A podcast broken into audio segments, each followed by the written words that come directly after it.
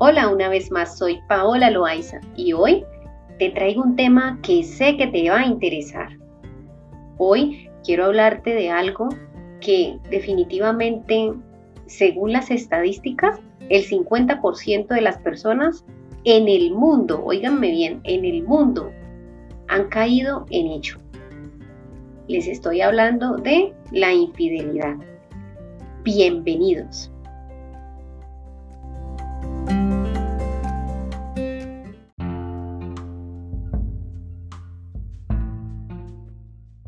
Me engañó.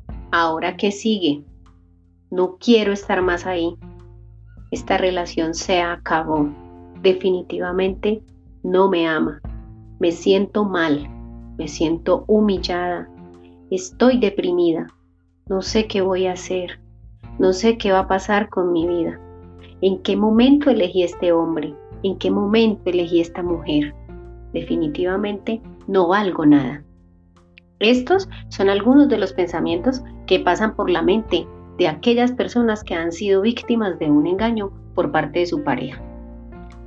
No sé si te ha pasado o te está pasando, pero quiero decirles que idealizar las relaciones de pareja es el primer proceso que nos lleva a que la infidelidad aparezca en nuestras vidas.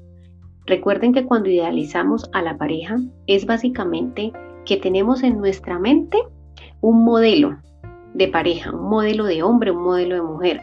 Cuando conseguimos esa persona o esa pareja en la realidad, comenzamos a hacer el test. ¿Sí? Entonces comenzamos a decir, cumple con el punto 1, cumple con el 2, con el 3 no, con el 4 sí, con el 6 no, con el 5 no. Entonces, como no cumple al 100% con lo idealizado, ¿qué pasa con nosotros? Vamos a la calle a buscar ese ideal, y resulta que ese ideal solamente existe en nuestra mente. Definitivamente debemos aprender algo y es que tenemos que relacionarnos con personas que son de carne y hueso y que tienen defectos y aspectos por mejorar y que tienen muchas cualidades. Nos han estigmatizado el amor, las canciones, los cuentos de hadas y pese a que pasan los años, los siglos y todo, seguimos pensando igual. Y eso es lo que yo creo que nos tiene básicamente afectados. Cuando la, cuando la inconformidad aparece, de inmediato la infidelidad también lo hace. Son hermanas y gemelas. Así es de que el primer punto para llegar a un engaño es la inconformidad con respecto a esa pareja que tengo a mi lado. Pero la pregunta es, ¿Para qué hago eso? Sencillo. Creemos que el otro está para llenarnos nuestros vacíos, para que cumpla nuestros sueños, para que colme nuestros objetivos. Y resulta que eso es un error. Resulta que quien es el llamado a colmarse sus vacíos, a llenarse a sí mismo de amor, para darle al otro, de cumplir sueños, objetivos y demás, es uno mismo. Y esto viene muy amarrado a lo que es el amor propio. Definitivamente, en la medida que yo me amo, puedo darle un gran amor al otro. Así es de que desde allí parten muchas cosas. Pero bueno, esto no queda aquí. Yo les quiero contar que definitivamente esta es una de las tantas causas por las cuales la infidelidad aparece en nuestra vida. Pero si nos ponemos a hacer un recuento, hay muchas cosas que atraen la infidelidad a nuestras parejas. Creemos que el amor es incorruptible. No es que me casé y ya con eso tengo y no pasa nada, no lo pierdo, no la pierdo error garrafal. Ahí es cuando más nos tenemos que preocupar por cultivarnos el uno al otro. Recuerden algo importante, las relaciones de noviazgo son la fachada más hermosa y maravillosa que puede existir. Y desde el noviazgo es que debemos ir analizando a esa pareja, a esa familia, a ese entorno familiar donde se dan relaciones, separaciones, divorcios o donde hay estabilidad. Pero no, nos fijamos en qué bonito es, cómo me trata, cómo sonríe, ¿sí? Le encanta lo mismo que a mí, hace el amor delicioso, este es el hombre ideal. Vuelve la idealización. Entonces, ¿a qué jugamos cuando estamos enamorándonos? A enamorarnos de ese sueño que tenemos en la mente o de esa persona de carne y hueso. Importante, ¿cierto? Recuerden que esos modelos de amor perfecto o esos buenos partidos, como decimos aquí en mi país, también vienen en empaque distinto. Los hay narizones, barrigones, arrugados, bajitos, negritos, blanquitos, trigueñitos, indios, y no precisamente es la sonrisa del Ken de la Barbie, ni los músculos de Superman, ni los ojos azules de Superman, ni aquel buclecito que le salía en la frente. Así es de que por allí tenemos un importante trabajo que hacer todos, absolutamente todos. Pues a lo largo de mi vida he descubierto algo importante y es que debemos amar la esencia y no las apariencias. Pero por lo general nos dejamos llevar por las apariencias. Y aquí solamente estoy tocando lo físico.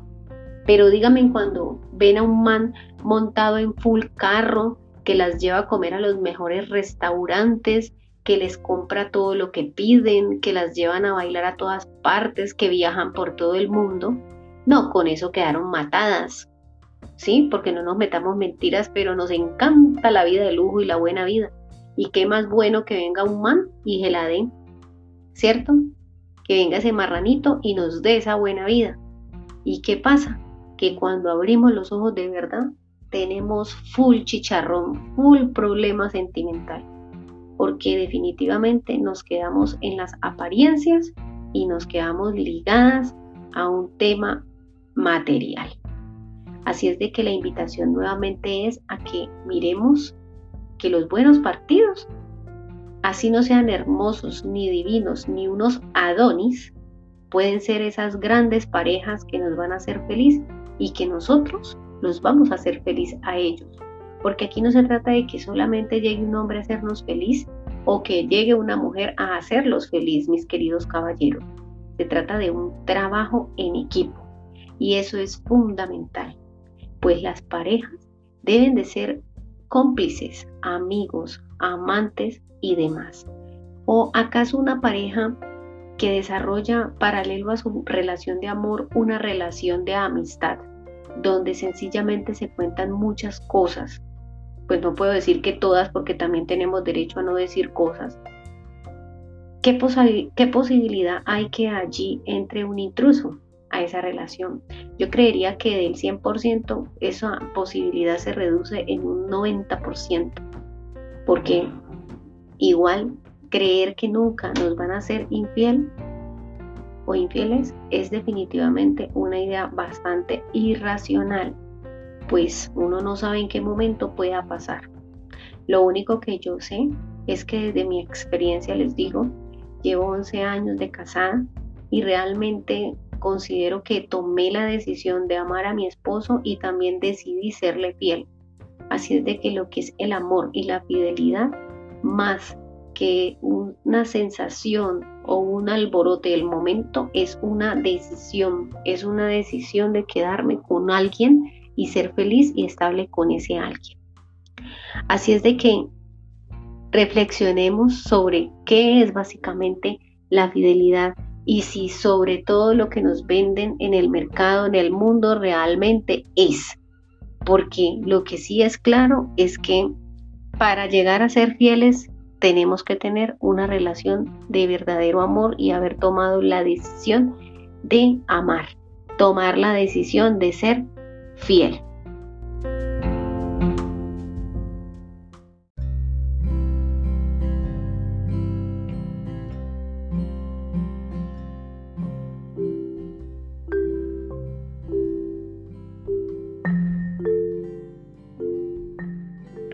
Bueno, yo sé que ustedes estarán pensando, pues sí, muy chévere, muy maravilloso, tomar la decisión de amar, la decisión de ser fiel, pero si la tentación llega, ¿qué hago? Y tienen toda la razón, porque estamos en el mundo y la tentación está a la orden del día. Y lo digo porque así me ha pasado a mí. Pero entonces hay dos aspectos fundamentales para trabajar eso.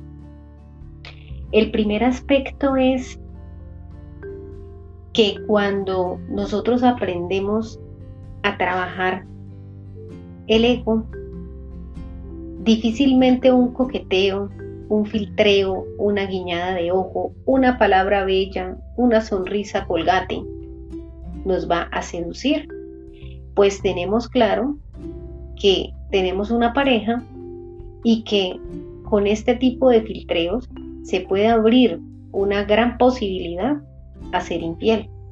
Hay mucha gente que se programa de esa manera, lo logra y definitivamente no cae en la tentación. Y cuando la gente hace esto, quiero decirles y les aclaro, no es por esfuerzo y porque oh, me tocó, es que si no lo hago, pierdo mi relación y entonces pegado desde un ámbito racional, jamás. Este tipo de personas cuando hacen esto es porque definitivamente aman a su pareja y de verdad y desde, el corazón y sinceramente no tienen la más remota intención de engañarlo o engañarla con otro o con otro. Entonces, Digamos que esa es una pauta. El otro aspecto es que como pareja, y como les dije antes, debe haber un diálogo, debe haber una camaradería, una cercanía, una amistad. Y como amigos y en relaciones de amistad se establecen acuerdos, se establecen pactos, ese pacto afectivo que no puede faltar en los amantes, ¿verdad? Importante entrenarnos en eso. Pero bueno, ustedes dirán, sí, muy lindo, muy querido hacer pactos, pero se pueden vulnerar. Obvio, hay parejas que lo han vulnerado. Entonces viene otro aspecto importante y es, les había hablado de dos, pero se me desprende un tercero y es estar preparados como pareja para los imprevistos. Las parejas definitivamente son como empresas, como organizaciones, donde el manejo es muy parecido. Y si ustedes ven, hay empresas que manejan en su contabilidad un rubro de imprevistos y tienen eso allí reservado por si pasa algo. Pues en la pareja también debe haber eso. Si previamente decimos, bueno, se va a presentar una infidelidad, yo qué voy a hacer, tú qué vas a hacer, cómo lo vas a manejar, cómo lo vamos a manejar, pues no quiere decir que tal cual como lo digan ahí lo va a manejar, pero pues esa es una abrebocas importante porque ya estamos pensando en algo que puede suceder y también nos estamos preparando. Así es de que esto me parece supremamente importante que como pareja lo podamos edificar. Pero bueno, todo no queda allí. Hay que entender las raíces de la infidelidad. Ya hemos hablado varios aspectos, pero ahora viene uno importante también que es el núcleo familiar. A veces en nuestro núcleo familiar han habido ejemplos, ¿sí? De infidelidad. De hecho, a veces hasta hemos sido los razoneros de nuestra madre, de nuestro padre. En ese orden de ideas, eso yo lo aprendo a ver como normal. Entonces cuando yo lo ejecuto en mi relación, para mí es normal. Pero pues obvio para mi pareja no lo es. Entonces, esto es importante que lo revisemos para corregirlo y rectificarlo. Porque de lo contrario, pues será un gran problema. ¿Y esto qué quiere decir? Que el uno va por el camino X y el otro va por el camino Y. Y recordemos que una pareja no son dos, es uno. Son dos que se juntan para ser uno. Entonces, requete importante, ¿sí? Muy importante contemplar este tipo de creencias, costumbres y demás. Por eso yo les decía al inicio, importante analizar la dinámica de las familias de mi pareja, porque ahí me doy cuenta de muchas cosas que me pueden pasar a mí cuando yo esté viviendo con él o con ella. Entonces, así funciona esto. ¿Qué otro aspecto ocasiona la, infidelidad? Resulta que cuando tengo un problema con mi pareja que aparentemente no tiene solución, ¿yo qué hago? Me voy afuera a buscar quién me resuelva ese problema. Y creemos que buscando un sustituto sentimental, emocional, que nos haga sentir rico, sabroso y agradable un momento, con eso resolvemos. Pero lo que no sabemos es que hemos acabado de entrar a la boca del lobo, porque el problema se vuelve más grave. Pero bueno, antes de continuar con el tema, no les he hecho un paralelo que hay entre lo que es una aventura y una infidelidad, porque también sé que han habido muchas parejas que se han separado y han dejado morir su amor verdadero por aventuras. Y pues realmente tenemos que saber manejar esto. ¿Qué es una aventura? Básicamente una aventura, eh, digamos que se genera porque me fui a bailar con un grupo de amigos, de amigas, qué sé yo. Bebimos licor, por allí vi un fulano que me gustó, vi una vieja que me encantó. Hubo ese flechazo, trago va, trago viene, rumba para aquí, rumba para allá. Y de un momento a otro salí enredado, salí enredada y me involucré con esa persona. Pero ¿qué pasa? Al día siguiente, cada uno para su casa, no pasó nada, no se vuelven a ver, no vuelven a hablar y eso quedó allí. Esto es una aventura. Pero veamos la otra cara de la moneda, la infidelidad como tal. Y esto se genera cuando básicamente nuestra pareja lleva una relación de pareja paralela a la que tiene contigo. Ahí ya se genera una infidelidad. Y entonces ahí comienzan las ausencias, las, las raras, me voy para la tienda y me demoro más tiempo, me escondo en el baño para hablar, me salgo a la calle a charlar por teléfono, a mandar un mensaje y entonces nuestra pareja comienza a construir sospechas y obviamente comienzan qué? Las reclamaciones. Y comienza esta persona a llenarse de mil mentiras y excusas para evitar perder su pareja. Por lo tanto, la infidelidad no es que sea un lecho de rosas, definitivamente es un camino hacia el infierno y un camino empedrado y descalzo, yéndonos descalzos por ahí, porque es muy complicado estar diciendo mentiras y justificando tantas mentiras, porque llega un momento en que no lo podemos hacer y ¿qué pasa?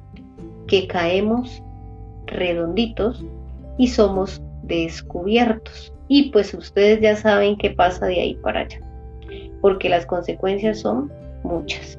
Primero, un hogar destruido, unos hijos viendo unas discusiones y peleas de padres, Mm, inestabilidad en los hijos porque sus padres se separan, problemas judiciales, separación de bienes, que usted me tiene que pasar una cuota alimentaria, pero que no, que sí, que allá.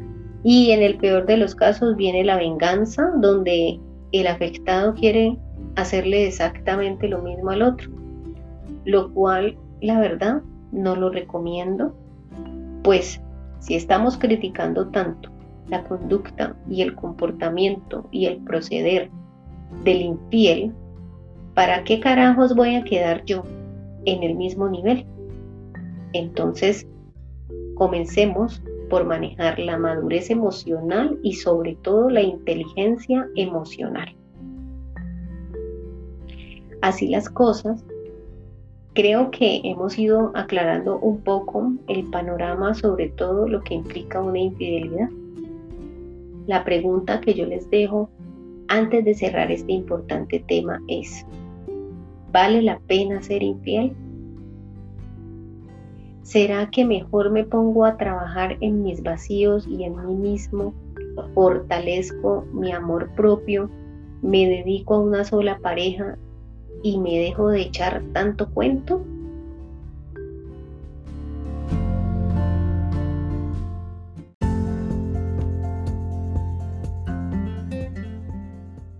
Chicas y chicos, esto ha sido todo por hoy. Gracias por haberme acompañado y si consideras que este contenido es valioso, compártelo con quien creas o consideres que lo necesita. Asimismo, te invito a que me sigas por mis redes sociales. En Facebook estoy como Paola Loaiza. En Instagram me encuentras como arroba descubre.tu.potencial. Un abrazo fuerte para todos ustedes y nos vemos pronto. Chao, chao. 嗯。